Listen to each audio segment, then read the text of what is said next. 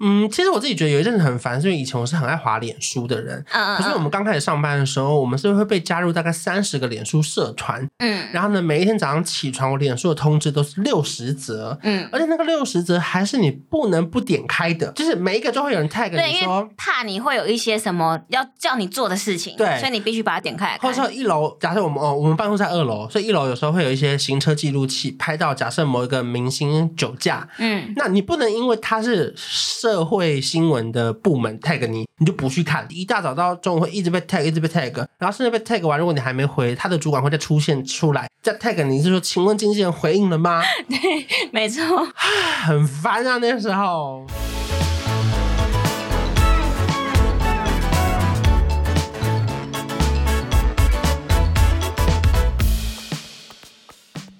到每周三早晨，我是吴瑞慈。Hello，我是关韶文。哎，我们今天要聊，我现在天选要回来一下。我们今天要聊记者的私生活，应该会有人好奇吧？大家有好奇吗？好，就比方说记者私生活被骂的多惨，你又不是说什么女记者的私生活，就是你又不是那种大家印象中的那种漂亮主播，然后私底下偷偷去夜店这样。没有啊，会我们两个这么普通，不是会好奇？比方说，你有没有收过？粉丝寄你失去，你记你的骂你的心。我遇过一个让我非常非常震惊，就我我点开那个讯息的时候，我是很震惊的原因，是因为那个网友找到了我私人的脸书。哇，因为我先跟大家补充一下，就吴瑞慈本身在 PTT 很黑嘛，他就是会有很多人喜欢看韩团的新闻的人，就会觉得吴瑞慈乱写一通啊。对对对对对，类似这样。可是我跟你说，那一个还不是韩团的新闻呢、欸，那是我刚录，你很烦，你效果音很敷衍。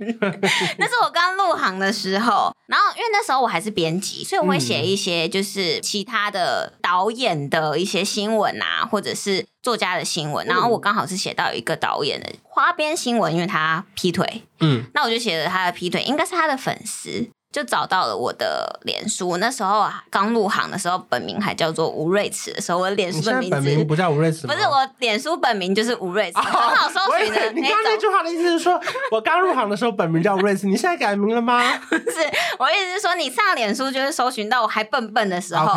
然后他就应该是看到那一篇新闻，他觉得不开心，为什么没有一直要抓着那个导演的花边新闻写？那他确实劈腿吗？他确实劈腿。OK，但是那个应该是他的粉丝，因为那个导演是有粉丝的人。嗯，所以他就密我说，你不可以这样子写东西。那他后来是跟劈腿那个人交往，把原本的女友分掉吗？你很烦呢、欸，就是他，就是他的粉丝。那他就是有电影在上吗？有，就是他的粉丝。然后我超惊讶的，我想说，Oh my god，我写他的新闻也会被人家就是攻击。那还有问你说，请问有哪里需要加强吗？那时候这部电影还没上，你很烦，就是他的粉丝，他就说你妈妈有教你说很明显吗有吗？对啦，就是九把刀的粉丝。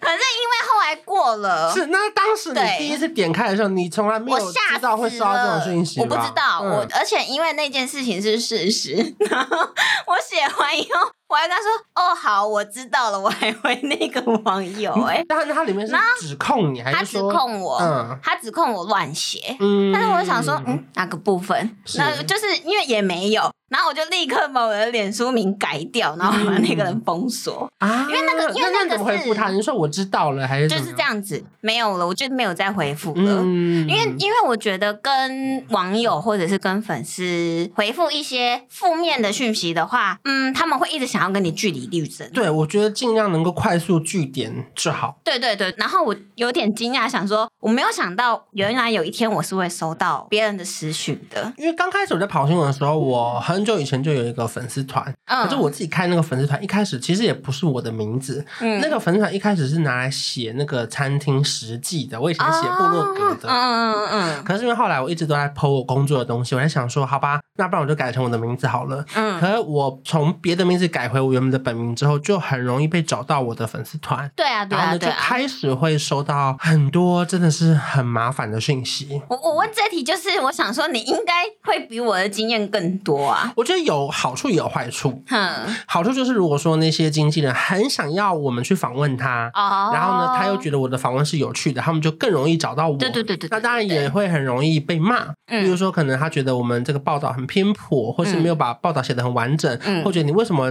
三番两次换个标又再出一篇，那他们当然就会来骂说你不能这样写啊什么之类的。不过因为我觉得很多都很情绪化，我我这个人是这样，如果他很情绪化，我反而不会走心。哦，如果他是很平淡，完全不情绪化的打了一篇文章给你，我反而会有点走心，说，哎。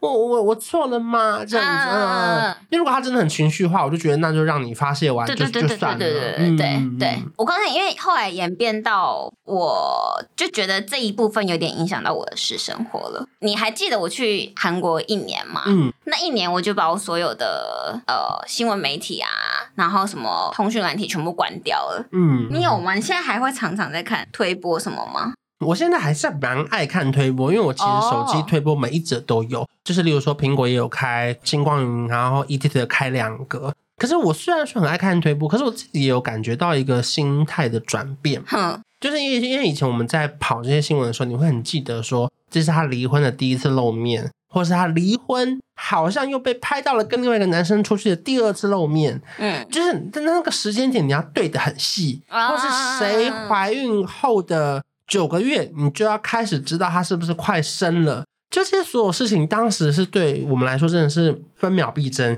甚至我们的 APP 推播，只要快了联合报一秒，在手机上先出现，我都觉得哇，yes，今天我又快了这样子。我觉得这是一个很很很赞的一件事情。可是我那个时候印象深刻，是我离职之后某一次，好像我看到了一个某个也是情歌天后的访问，然后呢，我就说，哎。这是他离婚后第一次露面吗？就是我才震惊到，原来他已经，哦、你已经，嗯嗯嗯，我已经错过了那么多 timing 了。因为我想说，都这么久的新闻了，早就回应过了，嗯，结果才发现，哎，还是第一次，他根本没有回应过，而且并且是他第一次露面以外，还愿意接受访问，第一次，我才突然意识到说，这个事情对我们当时的我们是一件多大的那种 breaking news 的第一次露面。哦、可是现在对我们来说，其实说真的，苹果推播、联合推播，对我们来说都只是一个 APP 推播。它对你来说，甚至不一定是一条娱乐大新闻的。对对对，对你来说，就是一条可能你根本不想点进去的推播。我才意识到，原来其实我们那个工作在追逐的那种分秒，好像在外人的眼里并没有那么竞争啦。对，对他们来说，就是一个看新闻，他根本不会管你点开来第一句写说，根据自由时报报道，就是我们会改写别人家新闻嘛，我们会我们会写根据自由时报报道怎样的那样，然后 ET 在追问怎样怎样，我们会写的很细的来源。可是其实。这些对一般民众来说是完全不重要的事情。没有，因为我后来去韩国啊，我连新闻的推播都没有，以及如果我要找一个新闻的话，我会自己去看。嗯，我会变得有点不太相信写出来的东西是不是真的讯息。嗯，我会自己去喊没找那个源头。您说像是有些片标你没有点进去，对，类似这样。然后我就想说我要，我也看到一个片标，我也蛮生气的。就他是写说，好像韩星来台湾开演唱会，他、uh huh. 结果舒华去站台，然后结果点开来是一个 VCR 的影片，我就想说，哎，我怎么写的？叶舒华真的帮他站台，我就往下滑，记者吴瑞慈他的报道，我说嗯，然后就转头跟那个那个你们同事，我就跟他说，哎、欸，吴瑞慈会下标，哎。因为我想说，舒华要来台湾来多久？就是他前阵子已经上了毛小孩，他已经一 run 了时尚玩家什么的。我要说舒华该回去了吧？我说嘿，那个是谁开场？忘记了。e l k i 对，就是以前他的好朋友。对对对对对。哎。我跟你说，我前一天就想好我要下这个标。我我当下点开来的时候，我就想说奇怪，他又现身。点开哦，VCR 祝福影片嘛。哎呀，他真的，他真的有现身啊！我怎么会落入这个标题陷阱？谢谢你帮我供愿一个点。我要点开这个新闻哦。好了，还有那个还有那个谁谁谁三光合照那。那那系列那个蛮好看的，哎哎哎，那系列很好看。那那个谁啊？子瑜，你说他子瑜的合照被删光的？对啊对啊对啊！但是但是没有，我我意思说不是访问的这种，而是而是比方说是一个 扯远 扯远了扯远了，不好意思不好意思。对，所以我就会我就会让自己去远离一些新闻媒体啊。对对，因为我觉得说话有没有站台不重要，很重要，很重要。他有现身就是现身站台。OK OK，不是我的意思是说，我觉得记者这个这一块对于我的私生活造成的还有一个另外一个压力和来源，嗯、就是因为我觉得可能是因为我每天都在跟人家竞争吧，搞到我自己有压力了，我都不知道。那会不会有一些那种真的是并发症，例如说睡不好啊，或是有时候我自己最严重的是无时无刻都想要看手机。哦，它只要一震动，我就得看。哎、欸，我也会，但是我睡得蛮好的。你知道以前在当记者的时候啊，因为我现在睡觉我会开那个月亮，就是勿扰，勿扰、嗯。除非是就是到十一点，假设我定闹钟，它才会关掉。可是以前我的睡觉是不开勿扰的，我六点电话只要响震动，我就得起来看一下，到底今天早上有没有发生什么大事情。对，甚至每个礼拜三以前一周刊、进周刊要出的时候，对对对，礼拜三早上，各位以前我们根本没钱买股票的时候，礼拜三早上还是要定九点的闹钟，看今天周刊头条是谁。对，如果他真的拍到一个，例如说跟唱片线相关的事情，你就得毛起来开始狂追新闻。我从来没有开过勿扰，哎，就是只有在我去韩国那一年有开勿扰以外，我至今现在也没有办法开勿扰，原因。是因为半夜会常常会发生一些太大的事情。是是是是是。我记得有一年应该是安钧灿离开，嗯，他是很晚很晚才爆出来的消息，嗯，应该是接近十二点、十一点，哎，十二点一点，嗯，我们是所有人卯起来写新闻呢，就是找来源、找新闻来源什么的，因为太多事情都是在半夜的时候爆炸的。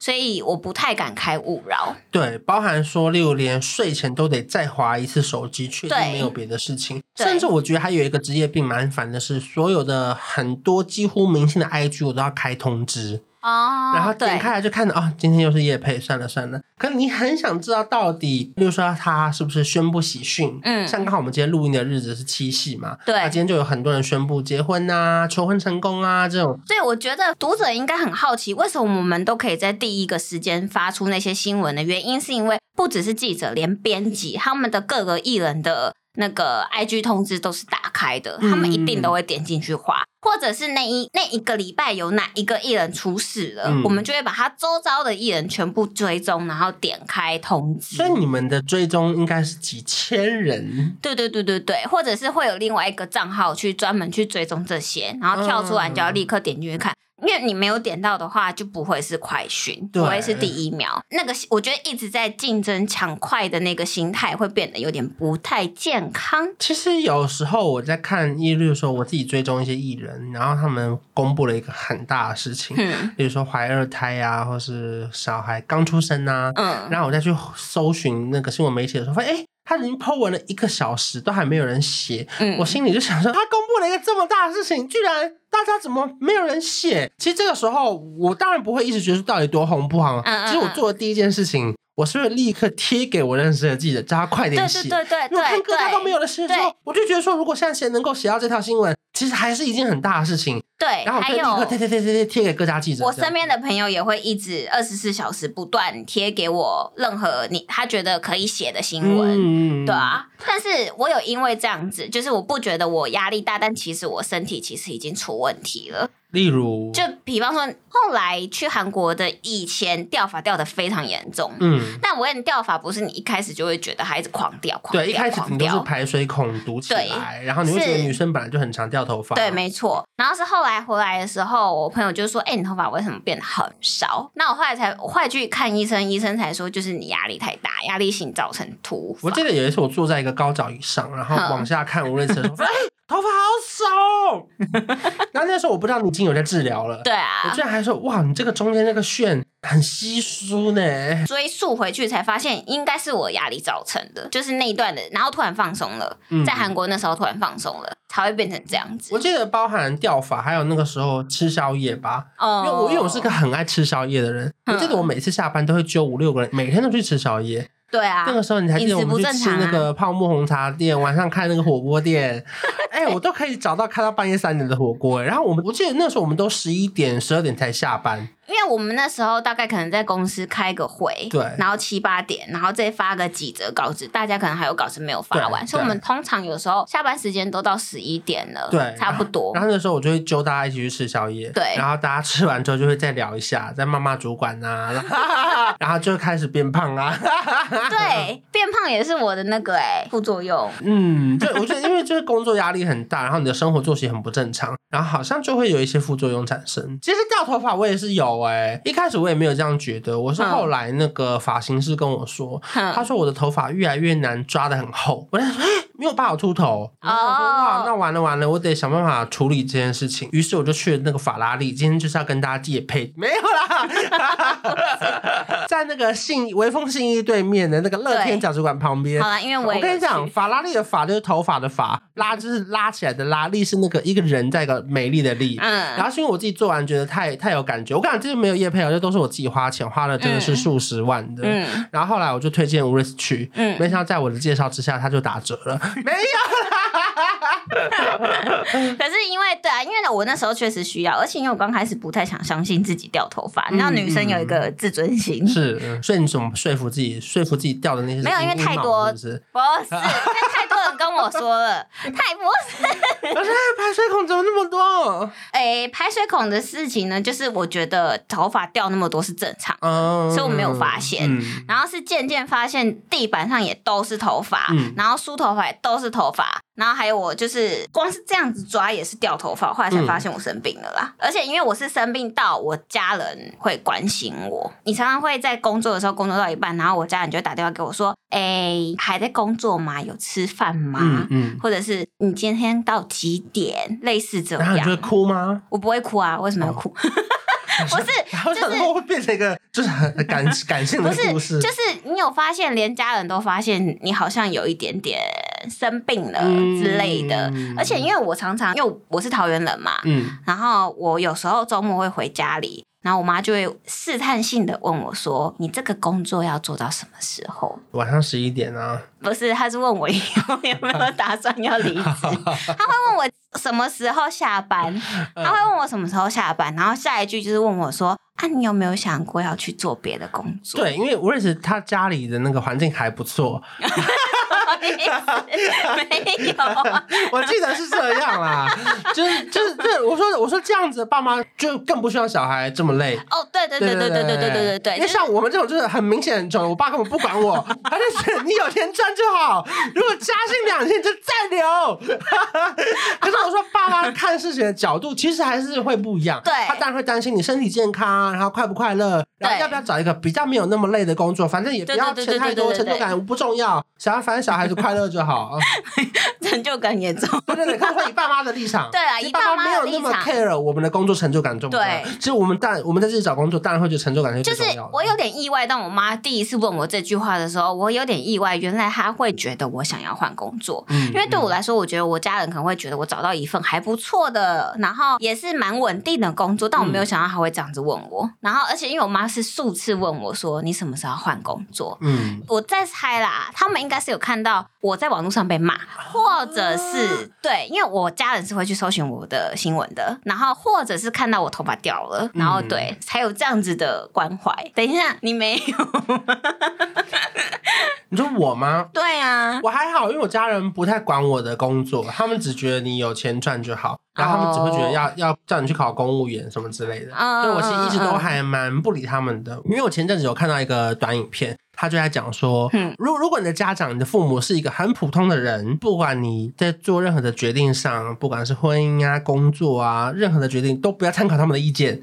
他在讲说，因为不管是贫穷或是价值观，那是会传承世袭下来的。那如果你不想要复制他们的生活轨迹，嗯、那你就不要听。嗯、所以我就觉得，哎、欸，还好，这支影片讲的蛮像我自己从小到大的历程，嗯、就是我从来不参考他们的意见，我才能够做自己想要做的事情，才能够活出跟他们不一样的轨迹。哦，对，因为每一个人的生活、家庭生活环境不太一样嘛。嗯，那你觉得这份工作是可以顾到私生活的吗？嗯，其实我自己觉得有一阵子很烦，是因为以前我是很爱滑脸书的人。嗯，可是我们刚开始上班的时候，我们是会被加入大概三十个脸书社团，因为现在年轻人基本上应该没有在用脸书社团。对对对对。以前 Facebook 有一个功能是社团哦。嗯嗯嗯嗯。然后那个社团我们是例如说新闻云、星光云，然后贴新闻的新闻梗。社团大概有三十个。嗯。然后呢，每一天早上起床，我脸书的通知都是六十则。嗯。而且那个六十则还是你不能不点开的，就是每一个都会有人 tag 你说，怕你会有一些什么要叫你做的事情。对。所以你必须把它点开来。或者说一楼，假设我们哦，我们办公室在二楼，所以一楼有时候会有一些行车记录器拍到，假设某一个明星酒驾，嗯，那你不能因为他是社会新闻的部门 tag 你，你就不去看。对，所以我们要看的东西大概是六十则脸书，然后呢，你一大早到中午会一直被 tag，一直被 tag，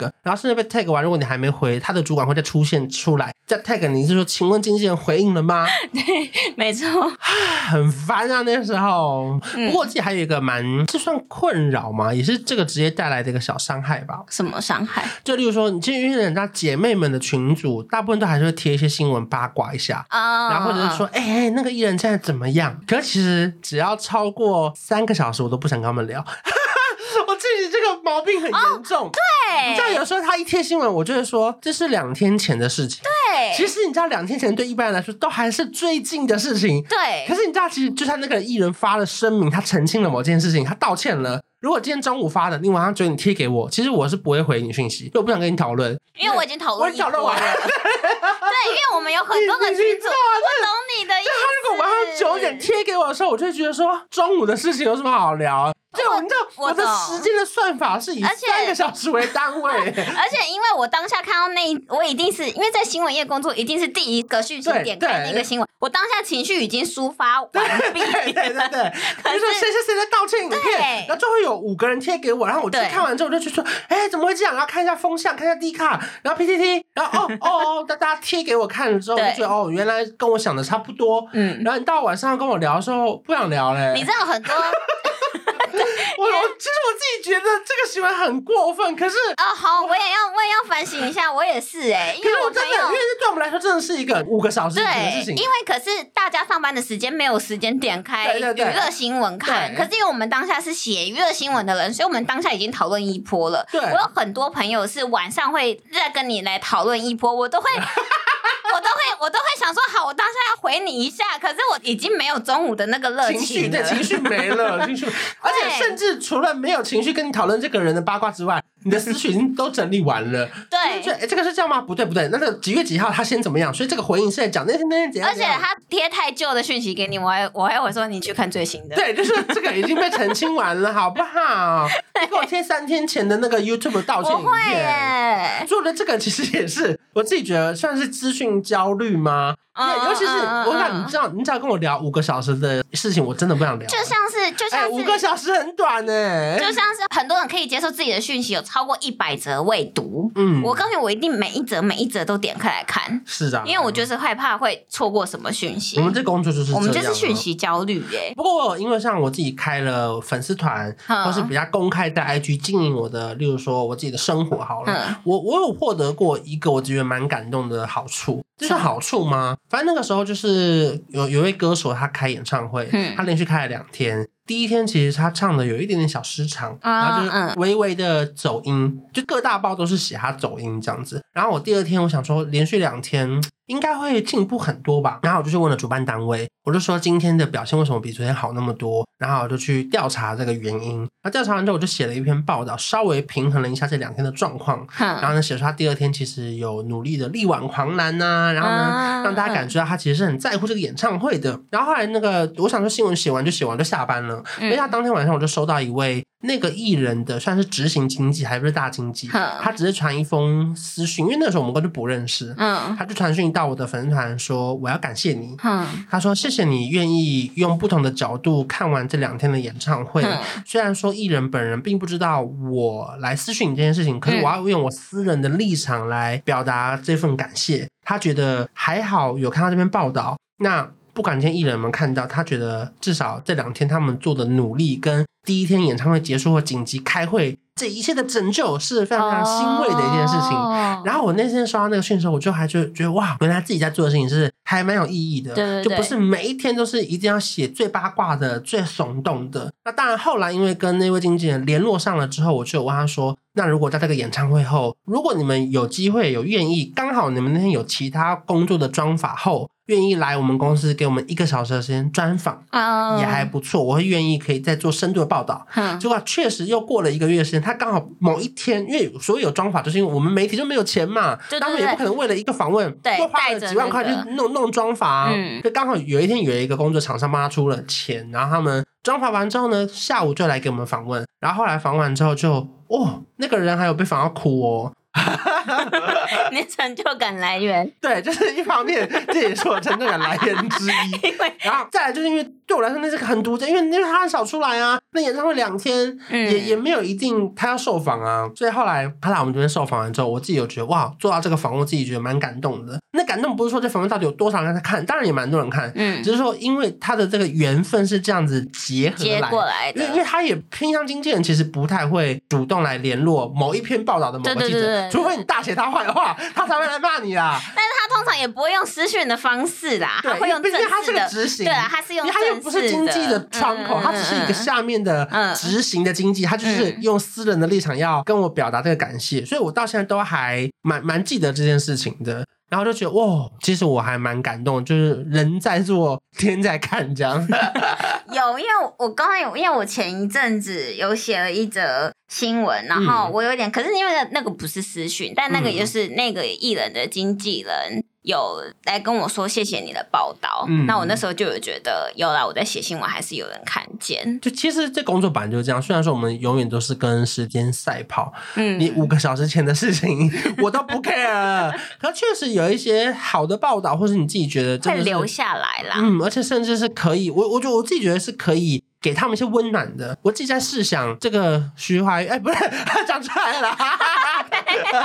我我自己在试想说，你看徐怀钰，他晚上滑手机，如果每一天每一篇报道都在讲说他走音，如果他滑到一篇是说今天进步很多了，哦、对，你不是很感人吗？就是至少他有觉得哦。原来我这两天紧急做的改变，然后是有被看到的。有，因为其实好啦，虽然虽然我在 PTT 是真的蛮黑的，嗯，但是我确实是有遇过一个粉丝，他是透过别人，嗯，就是别人来告诉我说，我有一年我写了哈尼的新闻，嗯、那那则不是新闻，那则是特稿，嗯，就写了我专访完以后哈尼的一些反应啊什么的，然后以及他私下人有多好。然后那个粉丝刚好是哈尼的粉丝，他透过别人来跟我说说，就是谢谢瑞慈的报道。嗯，对，当然黑归黑啦，但是我还是觉得很开心，就是有一些这样正面的新闻被看到。包含我也有说过，例如说。我采访有一些歌手，他可能是忧郁症，然后走出来了。嗯嗯。然后呢，我只是分享他的经历，就是把它写出来，然后就会收到一些讯息。嗯、他们可能不是不一定会私讯到 ET Today，因为公司太大了。对对对。然后他就会私讯到我们记者的粉丝团，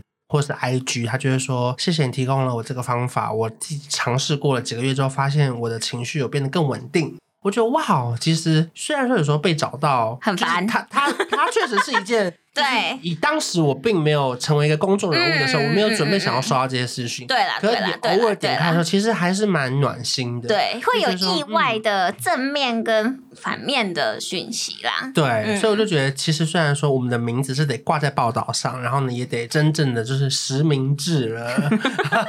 真的哎，可能至少我觉得还好，我们做的事情都还算是蛮摸着良心在做的。即便说舒华没有站台。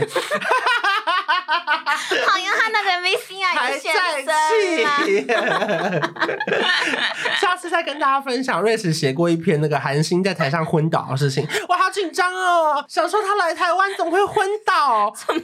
我就立刻点进去看。结果它是一个愚人节整人的计划。哎、哦欸，可是因为那一天真的是 真的是愚人节，我知道。那你知道我也被吓死了吗？我知道，这那是谁啊？那个你要现在讲吗？就金在中啊！我跟你说，因为那个新闻呢，我已经上高铁了。我是我是下去高雄采访，然后我已经上高铁了。然后我就是看，哎、欸，看看演唱会看一半，我就跟公关说，哎、欸，我真的隔天在台北有工作，所以我必须先离开。嗯、那后面如果演唱会有什么事情的话，麻烦你跟我说。嗯、公关就说，好好好好，我跟你说，我人已经上高铁。然后公关打电话来跟我说，瑞士那个金在中昏倒了。然后我说，哈，那我就说什么意思？他说，就是他刚刚昏倒了，然后现在那个公关自己也还在抓状况，他只是先回报给我。那就说什么意思？他就说他刚刚昏倒，然后现在下台了什么，然后就立刻先准备了第一段。后来出去以后，他就跟我说是愚人节玩笑，心想说什么意思？我说你我，因为你知道我刚开始在问的时候，我跟他说是不是愚人节啊？我还问宣传，我说是不是愚人节？今天四月一号，他说可是工作人员都冲过去了，就是演的有多真，连宣传都被骗了，然后我就出出去了，结果结果是愚人节。后来他跟我说是愚人节，因为连翻译都觉得他昏倒嘞。哦，愚人节快乐啦！对，就是这样。那则哎、欸，那则我我也是我在我在高铁上吓歪耶。也是被骗的人。对，我想说，靠，我太嗯、呃，我想说我太快回高铁了吗？这样子。好了，啊、反正这就是跟大家分享我们偶尔会被找到的一些小困扰啦。对，没错。提供给大家，如果说你们要当记者的话。你知道用你的本名之前，名字要去改，私生活先处理一下。下礼拜见，拜拜，拜拜。